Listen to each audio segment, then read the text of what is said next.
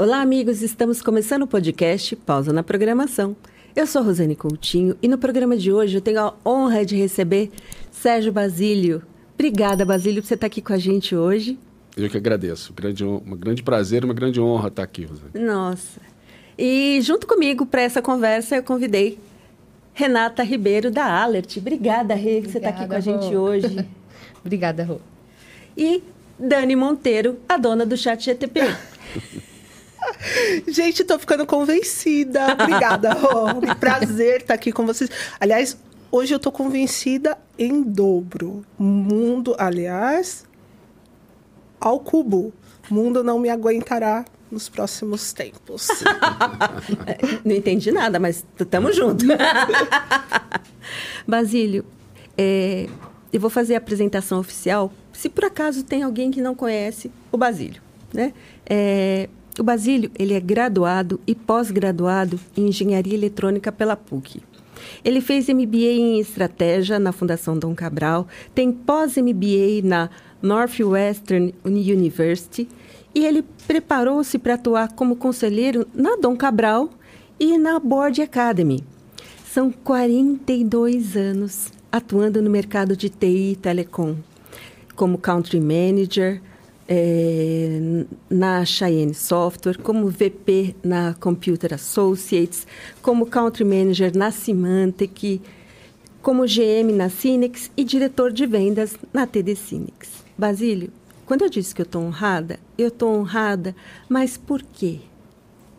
Porque trazer você aqui, é, é, eu gostaria muito de honrar a sua história e também preservar aquilo que, que a gente tem na nossa área de tecnologia. Porque se nós chegamos aqui hoje, é porque nós tivemos e temos pessoas como o Basílio que nos conduziram lá atrás. São 42 anos. E o Basílio recentemente anunciou a aposentadoria dele e eu fiquei triste demais. Mas aí, logo em seguida, eu fiquei feliz, porque aí ele falou assim: agora eu estou partindo para a carreira de conselheiro. Coisas que ele, coisa que ele já faz desde lá de trás. Né? Ninguém chega a country manager, né, Renata? É, sem, sem ser um conselheiro. Ninguém chega na posição de VP sem estar trabalhando essa questão né, é, há tantos anos. Então, uhum. Basílio, obrigada mesmo por você estar aqui com a gente hoje. Eu que agradeço. Bom, é, então, queria te pedir para a gente uhum. falar um pouquinho sobre a sua carreira, porque assim, uhum. são 42 anos, obviamente, a gente não vai falar dos 42 anos, mas o Basílio vai trazer uma pincelada aqui para a gente da sua carreira que é tão, tão campeã. A minha carreira se confunde com a, a, história da TI no Brasil. Olha só como eu sou velho. Não, não é não. a, a, TI no Brasil teve dois momentos bem distintos. É, de, do, dos meados do ano, dos, dos anos de 1970 até 1992 houve uma famigerada reserva de mercado. O que, que era isso, gente? Provavelmente vocês é, não ouviram falar. Não se podia importar nem hardware, nem software de empresas multinacionais. Imaginem não poder vender Microsoft, IBM, HP, Oracle. Não se podia importar desde que houvesse um fabricante nacional, que não havia. Então foi uma forma de se criar uma indústria brasileira, uma forma artificial de se criar uma indústria brasileira. A gente poderia falar horas sobre reserva de mercado, eu não vou entrar nessa. O importante é, enquanto havia uma reserva de mercado, eu era desenvolvedor. Eu, eu me formei como engenheiro de software e, e, e desenvolvia software, escrevia software. E trabalhei em empresas desenvolvendo software, depois virei gerente, diretor, sempre na área de desenvolvimento. A partir do momento que pôde-se foi permitido que as empresas importassem computadores. É inacreditável, gente. Não, não se podia importar computador. Não se podia a comprar Dani tá Windows. está olhando para isso e não se podia comprar Windows. pensando aqui, não se podia comprar. Na época não havia nem roteadores, mas é, não, não se podia importar produtos de informática desde que houvesse um fabricante nacional. A partir de 92 isso acabou e eu fui para a área de distribuição e depois como fabricante. Trabalhei aí nesses os últimos 30 anos e me mudei para São Paulo, que foi dois, dois grandes saltos na minha carreira foram o fim da reserva de mercado e a mudança para São Paulo, onde a minha carreira realmente decolou. Eu sou do Rio, fiz a PUC do Rio, mas realmente a minha carreira decolou aqui. Então são dois, dois momentos completamente distintos. Como desenvolvedor, engenheiro de software desenvolvedor, e como uh, funcionário executivo de distribuidoras multinacionais e fabricantes multinacionais. E basicamente você citou aí alguns deles que muito muito me honraram, mas basicamente são esses são esses dois momentos, Rosane, bem distintos, mas igualmente enriquecedores os dois. Então, basicamente é isso. Como como fabricante, é, tive contato com os maiores fabricantes do mundo de cybersecurity, principalmente, e, e, e, e gerenciamento de dados, data management. Como você citou, a Cheyenne, depois a CA, a Symantec. E, e como distribuidores, a Telsist foi a distribuidora que me mandou aqui para São Paulo, em 93, e que depois virou Westcom, que depois virou Cinex, que, que agora é a TD Cinex, que é a maior distribuidora do mundo, ah, faturando 62 bilhões de dólares, que eu me aposentei dentro desse ambiente maravilhoso aí. Então, em poucas palavras, são esses dois momentos bem distintos. Aí. Basílio, que história, né, gente? É, quando crescer quero ser que nem ele. Ô, Basílio, hum. é, e conta pra gente sobre as suas inspirações, né? Quem te ajudou nessa carreira? Ou quem, em quem você se, se inspirava é. quando você estava começando? Então, normalmente as pessoas se inspiram nos chefes. Eu não tive muita sorte com chefes. A maioria deles, a maioria deles eram americanos ou europeus. Você era o chefe, então, né? É. E ficavam lá, vinham a cada três meses, vocês conhecem a história. A cada três meses vinham aqui, faziam meia dúzia de reuniões, não me ajudavam em absolutamente nada, a maioria deles. E a cultura também, né? Não entendiam a cultura brasileira, é. não entendiam os negócios no Brasil, não entendiam a América Latina, um desastre completo. E alguns chefes brasileiros, poucos, me acrescentaram alguma coisa. E principalmente o Oswaldo, o Otávio Lazzarini e Humberto Menezes, os dois últimos chefes que eu tive, que são amigos e são ex excepcionais executivos. Mas a minha grande inspiração, Rosane, foram as revendas. Ah. As revendas que me ensinaram. Tudo que eu sei, eu aprendi com elas, acertando e errando.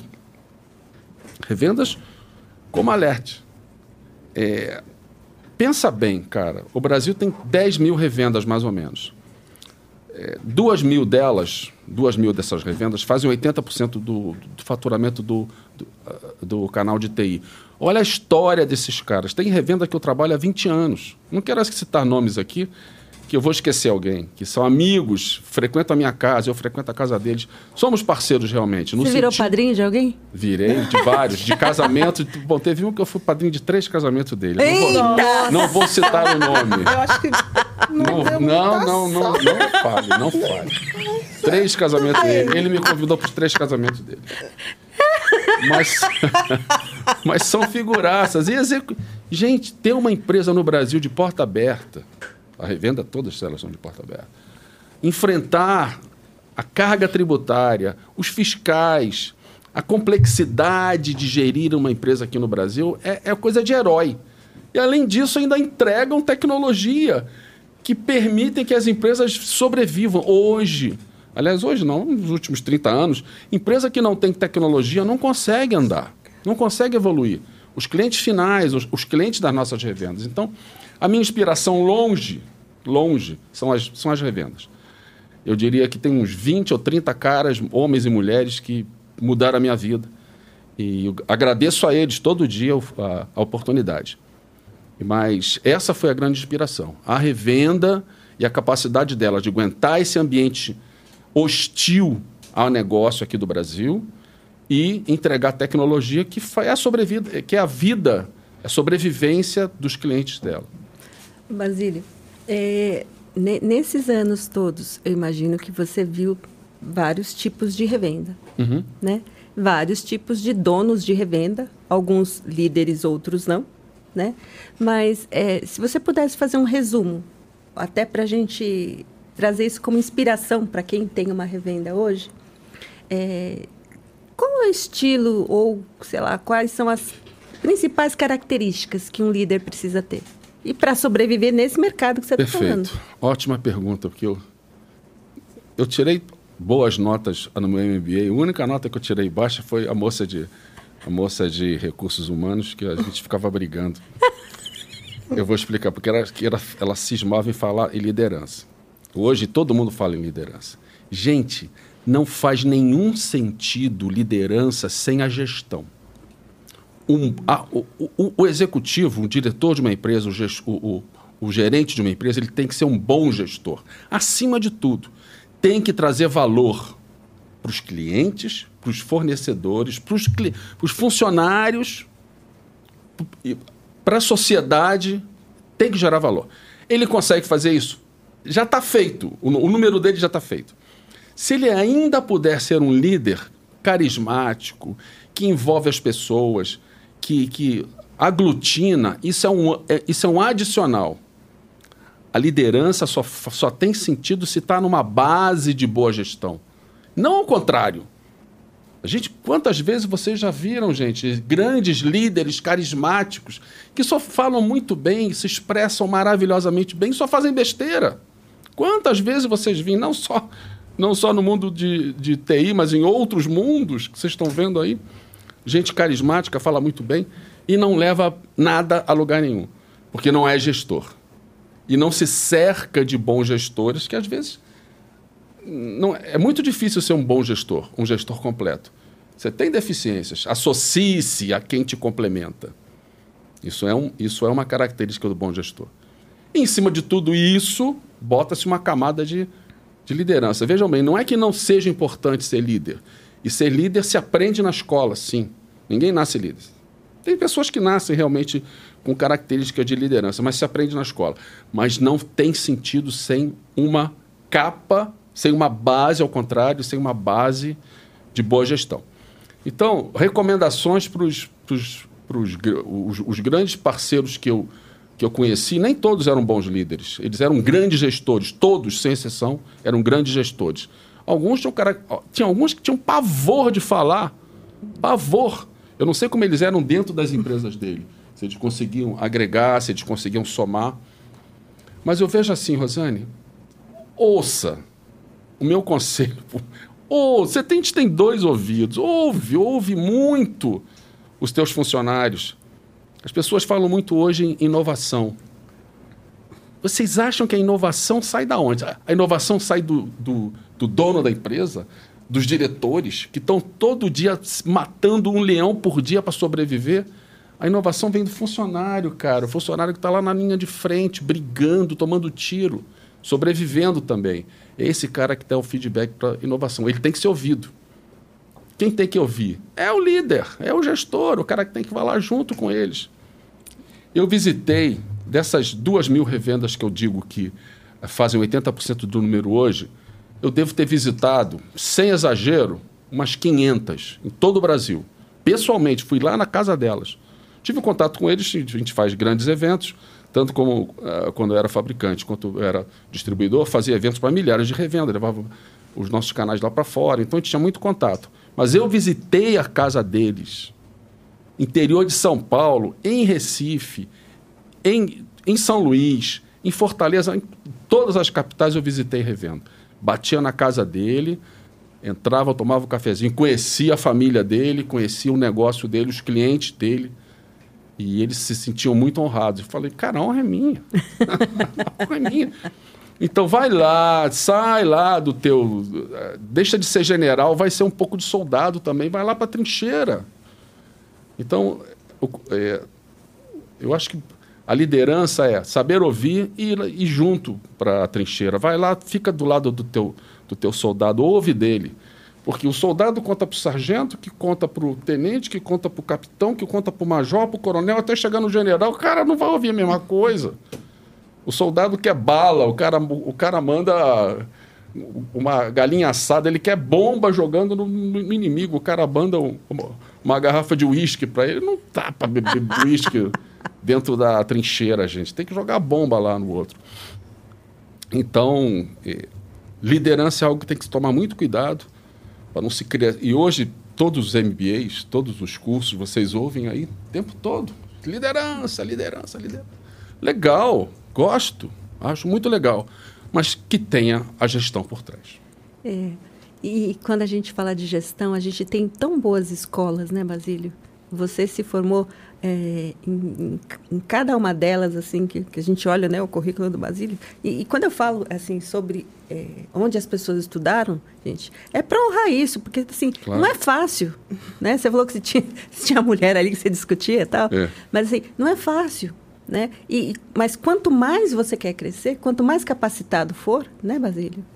Mais oportunidades, né? Sem dúvida. A gente tem que investir primeiro na gente, para depois colher. É, é, tudo, tudo em função do que a gente faz em, em, em treinamento e capacitação. E isso a gente tem que passar para os nossos, os nossos clientes. Eu digo o seguinte: as pessoas reclamam, ah, minha, as minhas revendas. Eu, quando, eu, quando eu, como distribuidor, tinha contato com os fabricantes. E ficava, ah, as revendas não vendem nada. Eu falei, cara, qual foi o último treinamento que você deu para elas? Me usa, usa o seu distribuidor para isso. Mas tem que partir de você, não sou eu que vou criar. Então, as revendas vendem o que elas sabem, Rosane. Elas não vendem o quadrante mágico do Gartner. O cara fala assim, mas eu, eu sou o quadrante mágico do Gartner. E daí? Às vezes, um, um produto de uma qualidade inferior, que a revenda foi treinado, o engenheiro foi treinado, o, o, o desenvolvedor foi treinado. Ele faz naquele produto e não no, no quadrante mágico. É. Ele foi treinado. Qual então, a dor, né, que resolve, né? Qual é a dor? Né? Então não adianta. A gente, e a acompanhar gente... a inovação, né? Porque inovação no sentido até de geração, né? Perfeito. Porque assim, eu vejo. Teve uma situação que tinha pessoas da minha idade, novas, e tinha uns adolescentes mais novos que a gente. Uhum. E, e, o pessoal grudou nos, no, nos adolescentes porque é, a, a, mudança é muita, né? Então não adianta a gente usar a nossa forma de trabalhar que a gente fez há 20 anos atrás, sendo que o que Perfeito. já mudou, né? Então, assim, a gente sempre está falando de liderança, de gestão, mas o que, que mudou da, de 30 anos atrás para agora se não acompanha, né? Perfeito. Então, o mesmo conceito que você usou da gente ter, ter se preparado para a carreira, a gente tem que, tem que uh, entender que uh, os nossos funcionários, os nossos parceiros também precisam. E é. pague, pague. Eu, eu, sempre, eu sempre paguei o MBA para todas as empresas que eu trabalhei, para os executivos. Aí alguns vêm falar comigo, ah, a empresa não paga MBA. Eu falei, paga você, cara. É para você, né? É, o grande beneficiado é você. Se a empresa não pode pagar ou você ficou fora da lista, botei 50 pessoas para fazer um MBA. Aí veio o 51 primeiro e eu. Não vai dar. Uhum. O orçamento é para 50. Faz você. O grande beneficiado é você, não é a empresa, é você. Olha, Dani, e você é a pessoa que tem puxado aqui no Pausa na Programação todas as vezes que, eu, que a gente está trazendo inteligência artificial, a Dani maravilhosa tem nos ajudado. Recentemente o Basílio tem colocado algumas coisas sobre inteligência artificial, artificial também. É, no, no seu LinkedIn, que eu sugiro de coração que vocês acompanhem o Basílio. no, no LinkedIn, porque ele coloca assim artigos, ele, ele faz avaliação de cursos que ele faz, gente, assim, maravilhoso, né? É, você tem, tem, é uma pessoa que tem vivenciado muito essa questão da inteligência artificial, né? É, e o Basílio tem trazido essa questão da inovação, precisando estudar, tal. Como é que a gente conecta tudo isso que, que a gente está falando aqui? Eu acho que são as duas coisas mais conectadas assim no mundo, porque inteligência artificial, sem você saber é, o porquê que você está usando ou pelo menos o que ela é, você vai começar a, a criar dependência de ferramenta. E se você criou dependência de ferramenta, provavelmente você não sabe qual é o problema que está resolvendo. Então, se você traz a tecnologia e ela não resolve algo, se ela só está gastando dinheiro. É... Outra coisa que também é, é extremamente importante é que é muito mais simples hoje usar inteligência artificial, muito mais simples. Temos problemas cada vez mais complexos.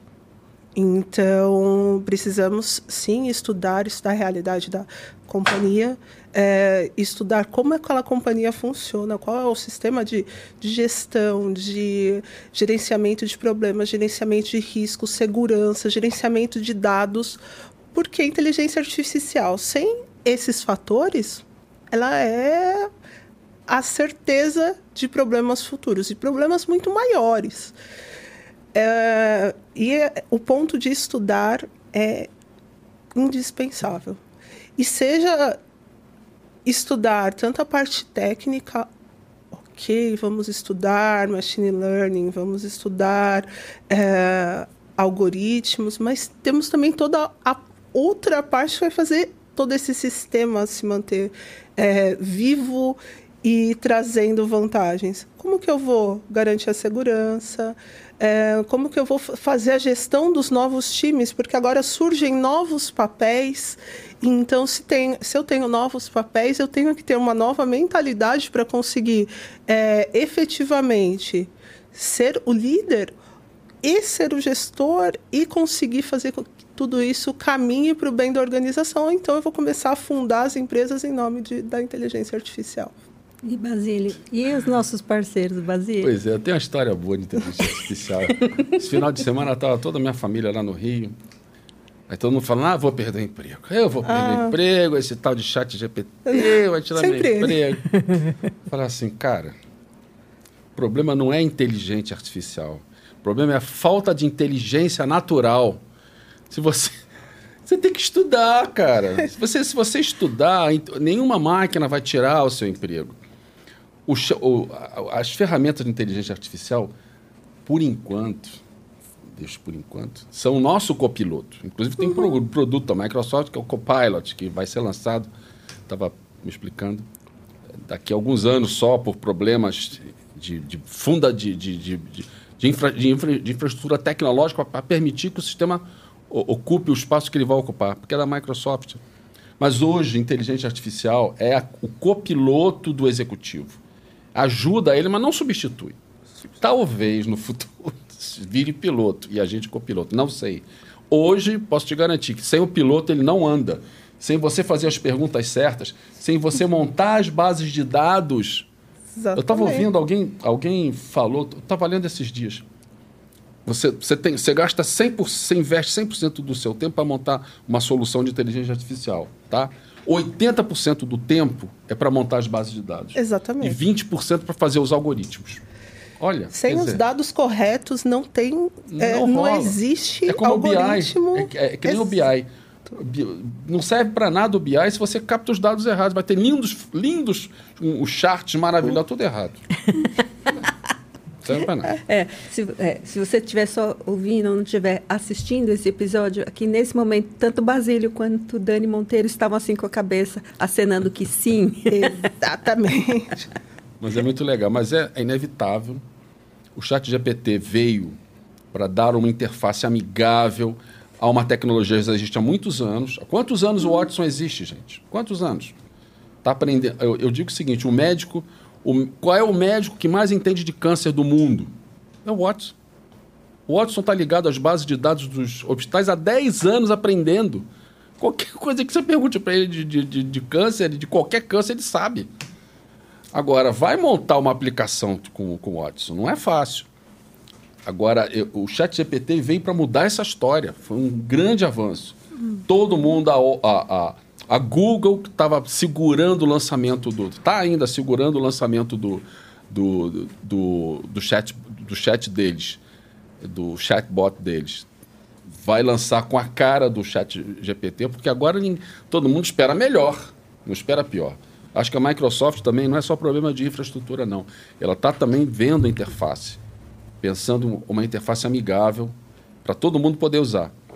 E, mas é inevitável inteligência artificial é inevitável. Basílio, a gente fala de inteligência artificial e isso muitas vezes pode parecer longe, né? É, se a gente, quando a gente fala de transformação digital, também muitas vezes podia parecer longe. Só que a gente já pratica é, transformação digital no nosso dia a dia. Só que talvez a gente é, entenda isso com outros nomes. Né?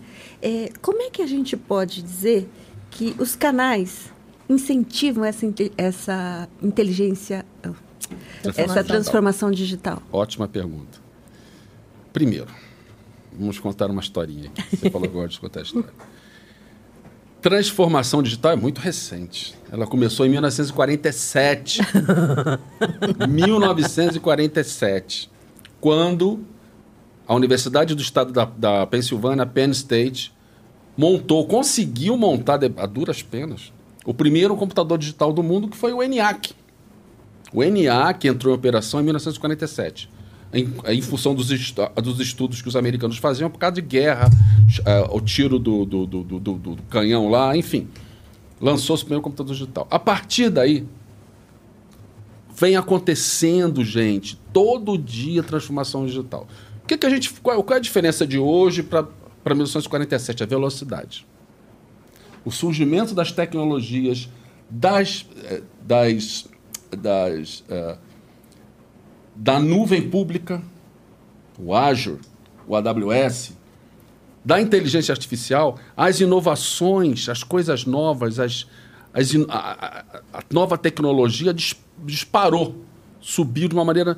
Então, é necessário realmente as empresas se reinventarem em função dessa tecnologia, porque elas vão ficar para trás. As que não entrarem vão ficar para trás. Daí a se chamar. A nossa área é uma área fantástica. Ela inventa palavras novas para as coisas velhas. Eu acho lindo. Inova. Inova.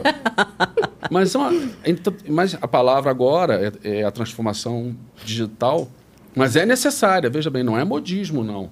É uma palavra que a, as empresas têm que se reinventar. E a revenda onde entra nisso? É, são elas que fazem, Rosane. Você acha que a IBM, que a Microsoft vão em cada cliente do Brasil, falando só de Brasil, hein? Esquece o mundo, só o Brasil. E vender algum. Você acha que consegue atingir um mercado de um país de 8,5 milhões de quilômetros quadrados? Você acha? Tem algum fabricante que consegue vender? Qualquer coisa, de palito de fósforo, avião, sem um canal de, de, de distribuição, não consegue. O canal é absolutamente essencial. Então, quem leva para o cliente lá no interior de Pernambuco, interior do Rio Grande do Sul, interior de São Paulo, capital. Eu digo, uma vez um, um fabricante me disse, mas eu tenho 20 vendedores. Eu falei, 20 vendedores? Você não atende nem Avenida Paulista, companheiro. Nem Avenida Paulista. Você quer atender o Brasil com 20 vendedores? Tem que ter canal. Para isso que existem esses 10 mil canais de TI, para levar a transformação digital para os clientes de todo o Brasil. Tem que ser treinados. Voltamos para o tema do treinamento. Tem que ser treinados. E, e bem treinados e bem remunerados, a gente dizia o seguinte: qual é a função do fabricante? Qual é a função do fabricante que tem o um canal? É transformar o dono do canal num cara rico. Você ah. tem que. Se você transforma ele no cara Renata? rico. Não cheguei nessa ser... fase aí, não. É. Aham. Aham. Tô esperando. É, é, é, igual o pessoal fala assim: ó, vai chegar uma hora que vai ter a zona de conforto. Eu falei, vai demorar para mim? Mas é, é duro, é duro. Mas no final das contas, todos, todos se, dão, se dão muito bem porque trabalham bem. Os que trabalham mal se dão mal. Basílio. Renata seguramente vai se dar bem. Já está se dando bem. É, né? A gente não pode ficar falando aqui é. certas coisas, né? Mas tudo bem. Basílio, é, você, é, quando anunciou a, a aposentadoria uhum. na, do mercado de distribuição, você falou que agora está partindo para uma nova carreira. Isso. Conta pra gente sobre essa nova fase do Sérgio Basílio. É. Durante muito tempo, eu sempre pensei no, plano de saída, né? Porque não dá para aguentar a multinacional 30 anos, né? Você, ela te suga o cérebro. A multinacional te suga tudo. E não, ninguém aguenta trabalhar 30 anos. Eu estou me controlando para no rir alto, é, gente. Todo, imagina, to, em 30 anos, todo final de mês, ficar sem dormir. Meta. Meta. Eu sempre trabalhei em vendas. Meta. Então, o, a, mãe do, a mãe do comprador ficou doente, ele não foi assinar no último dia do mês. Meu Deus do céu, esse maldito foi embora. Mas você, como você fala assim do rapaz, a mãe dele está doente, ficar doente no dia primeiro? Hoje não. É. Como assim ficar doente? Ela não escolheu. Isso 30 anos, gente. 30 anos. Chega. O conselheiro, eu, eu tinha pensado uma, uma saída para dar aula. Eu gosto muito da aula. Eu gosto muito da aula adoro, gosto de estudar, porque, na verdade, o professor é o que mais aprende. O aluno aprende depois, primeiro o professor aprende. Eu, como eu sou um eterno estudante, eu sempre quis dar aula, mas eu vi essa questão do conselho como uma mudança das empresas que estão surgindo aí, e até o nosso canal, essas 10 mil empresas que eu falei, que, que são um canal de TI do Brasil, essas revendas são normalmente formadas por gente que trabalhou em multinacional, gente extremamente competente, mas com grande dificuldade de gestão. Grande dificuldade de governança, que é o nome da moda também, mais uma né? moda aí. Governança. e entra um conselheiro, o cara que já viveu em multinacional, já viveu. eh, Começou a trabalhar muito antes, talvez, dos donos das revendas terem nascido, e você pode ajudá-los. Não só as revendas de TI, mas as empresas em geral. Eh, As empresas precisam de governança. Hoje, usa aquela, aquelas famosas três letrinhas ESG, de Environment, Social e Governance. É mais uma. Antigamente era sustentabilidade, agora é ESG, caramba. Mas é, ESG não, não tem ESG sem, sem resultado. Qual é a empresa que está dando prejuízo que vai pen- pensar em manter o meio ambiente? Manter o meio ambiente não paga o salário do cara. Como é que você vai pensar em fazer ações sociais se você não paga o aluguel? Então, ESG pressupõe, de novo, voltamos para a gestão. Voltamos para a gestão que significa gerar valor, inclusive o valor econômico para a empresa. Tem que ter valor econômico. A empresa tem que dar lucro. Tem que dar lucro para poder pagar os salários, pagar os fornecedores, pagar o governo, os impostos, o nosso sócio permanente, o governo. Tem que, tem que dar resultado para pagar tudo isso. Então, é, é, essa, essa, essa, essa coisa de ter que trazer valor para todo mundo é absolutamente essencial. Absolutamente essencial. E você, como conselheiro, porque você já é conselheiro, né? Você pretende atuar em alguma área específica? Vende seu peixe, Basílio. Sim. É, na verdade, o meu, o meu cliente normal e, e- mais fácil seriam as minhas revendas de TI que trabalham comigo, como eu falei, tem, tem revenda que trabalha comigo há 20 anos. E muitas delas têm conselho. É fácil bater na porta e falar assim, "Ô, me dá uma vaga aí, rapaz. Te ajudei durante tantos anos, agora me ajuda aqui. Viu? Você ouviu? Mas, na verdade, eu quero outros, outros segmentos. Eu quero aprender varejo, eu quero aprender indústria, eu quero aprender agronegócio. Por quê? Essa mistura de conhecimentos é muito interessante. Eu não vou ensinar um dono de revenda sobre transformação digital. Os caras vendem isso, gente. Agora, o dono de um negócio, de um agronegócio, o cara que faz fertilizante, faz máquina agrícola, implemento agrícola, agrícola esse cara tem muita, precisa muita ajuda para fazer transformação digital. E venda. Então, transformação digital e venda. Venda direta e indireta. Principalmente a indireta, né? que, é, o- que, é a, que é a minha praia, os canais. Mas venda direta também. Eu gerenciei empresas de vendas, gerei, gerenciei empresas de venda há muitos anos. É, é, grupos de venda. E também me sinto muito à vontade. A gente costuma dizer o seguinte: as empresas, as pessoas falam assim, ai meu Deus, as vendas estão tão ruins. Não é a venda que está ruim, é o pipeline que está baixo. Você, é, o- vendedor não tem o poder de pegar a mão do cliente e assinar o pedido. Não tem esse poder. O que ele tem poder é de visitar um cliente e trazer um pipeline de cinco, seis oportunidades naquele cliente. Aí vai para o outro, e vai para o outro, e vai para o outro. Então, cada vez que ele vai num cliente, ele traz o pipeline. Cada segmento tem um percentual do pipeline que é fechado. Suponha que seja 10%. Cara, você precisa fechar três negócios, tem que ter 30, pa- 30 negócios no pipeline para fechar três. Tem segmentos que são 20%, então você precisa ter menos, precisa ter 15%. Tudo é função do pipeline. Quer dizer, essas coisas que são básicas, as empresas, essas pessoas esquecem. Eu não preciso ensinar, preciso apenas dizer. O conselheiro consultivo ele não executa nada. Ele faz as perguntas certas e ajuda nas respostas. Quem tem que dar a resposta é a empresa. Isso é bom, né? Gostou? eu sempre fui, eu sempre, eu sempre a- fui chamado pelos conselhos das empresas, inclusive a Westcom tinha o board se, se reunia lá em Nova York, de vez em quando me chamavam lá para falar sobre as, as- te- teve uma época que eu era o responsável por IoT global, internet das coisas. Então o cara global tem que falar, né? me chamavam lá para falar. Então eu só tomava porrada, só apanhava. Agora eu vou chamar os caras e falar assim, "Ô, por que, que não tá vendo o número aí? Uma delícia, né? Muito bom. Ô, Basílio, e a gente está se encaminhando para o final dessa conversa de hoje, porque eu- eu gostaria de abordar outros temas com você quando você já tiver é, com No conselho. um, um conselho de várias empresas. Então, vocês entenderam, gente? Nós de tecnologia deu ruim para nós, o Basílio. Basílio Basílio está tá procurando outros mercados. Então, se você tem um cliente... Olha, vamos pensar aqui, ó. Você revenda de tecnologia. Você tem um cliente na área de varejo, na área de agro. O Basílio está aqui, de repente, ele pode ajudar você a elevar o seu nível dentro do seu cliente com o conselho de uma pessoa maravilhosa como o Basílio. Então, assim, é, mas como que a gente pode, é, aproveitando, eu vou me aproveitar de você, né? Desses anos todos que você tem, e a gente está chegando ao final dessa conversa de hoje. Que dica de ouro você pode dar? Você deu várias dicas aqui, mas Foi. assim, uma dica de ouro para donos de revenda, parceiros. Dica de ouro. É que eu, eu falo essa dica há 30 anos, não é nova. Quem me conhece já fala. Foca em algumas coisas, seja Então, peraí, melhor. olha ali, Brasil, olha para a câmera. Seja o melhor em algumas coisas. Não tente ser o melhor em tudo, você não vai conseguir. Seja o melhor em poucas coisas e, seja- e faça o conhecimento vertical, profundo, conheça bem. Aí temos o grande problema, que é um, um- um- paradoxo. A revenda tem que se especializar em poucas coisas, porque ela não tem recurso para se especializar em tudo. Até porque é impossível. É impossível. O cliente quer um fornecedor todo para TI. Ele prefere falar com um cara e esse cara. Como é que fica então?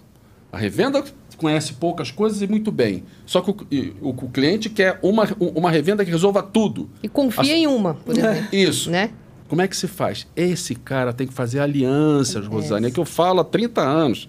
Não tente ser o melhor de tudo, cara. Faça alianças com seus concorrentes. Em alguns lugares você vai ser concorrente, outros você vai ser complementar. Juntem-se. É, eu tive muito pouco, muito pouco sucesso. As revendas continuam sozinhas, muito, muito bem sucedidas. Quem sou eu para dar conselho para elas?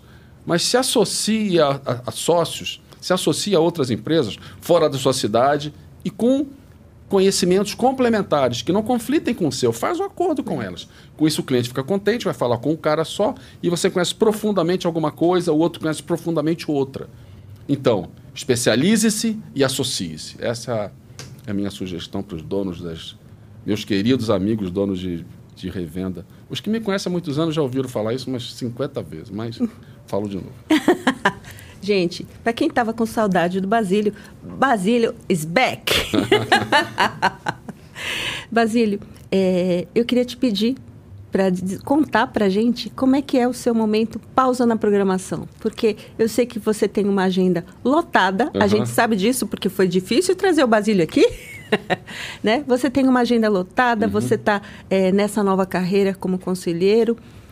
É, como é que você recarrega a sua bateria? Muito fácil, né? Moro numa fazenda no sul de Minas, de meio milhão de metros quadrados, com um monte de bicho, e mais acima de tudo o esporte. Estar morando lá no sul de Minas, na Serra da, da Mantiqueira, lá é assim, ou você está subindo ou está descendo. Então eu faço mountain bike com um grupo enorme de, de, de outras pessoas que gostam também de mountain bike. Além disso, corro também e, e luto boxe.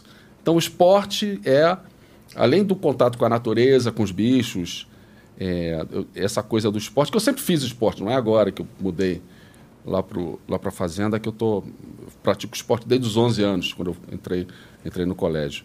Mas dei uma bela acelerada depois da pandemia, que estou morando lá, na- lá, lá no morro.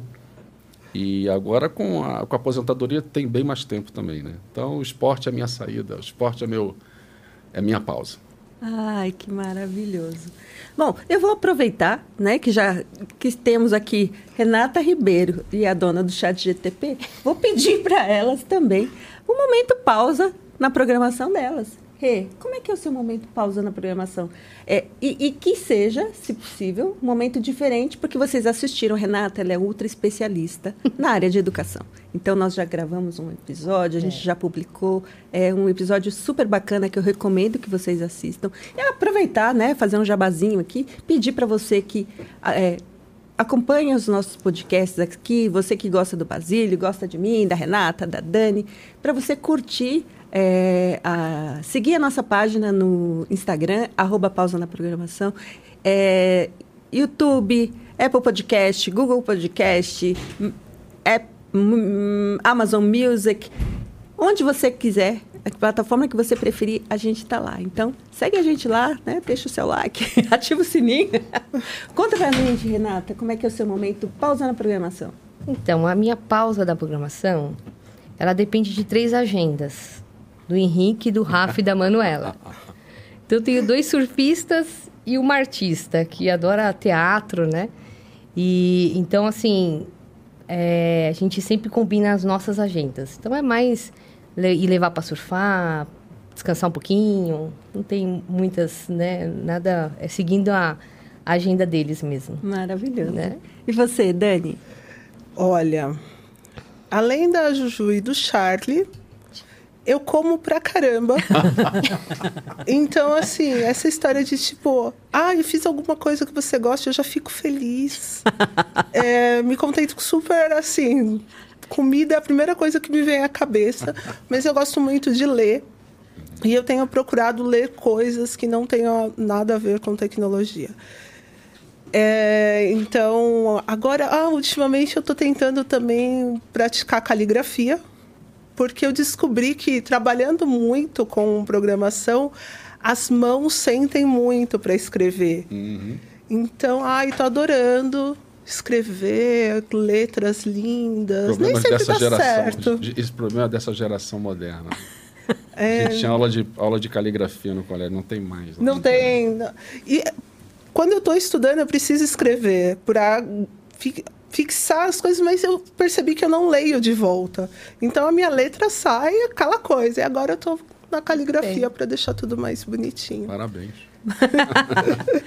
Maravilhoso. Basílio, te agradecer demais. Eu que agradeço. Foi um é... grande prazer estar com três grandes moças aqui, grandes, grandes talentos. Moças. Renata, Dani, obrigada. Obrigada, Rô. Obrigada. Pessoal, espero que vocês tenham gostado tanto quanto a gente aqui. Obrigada. Tchau, tchau.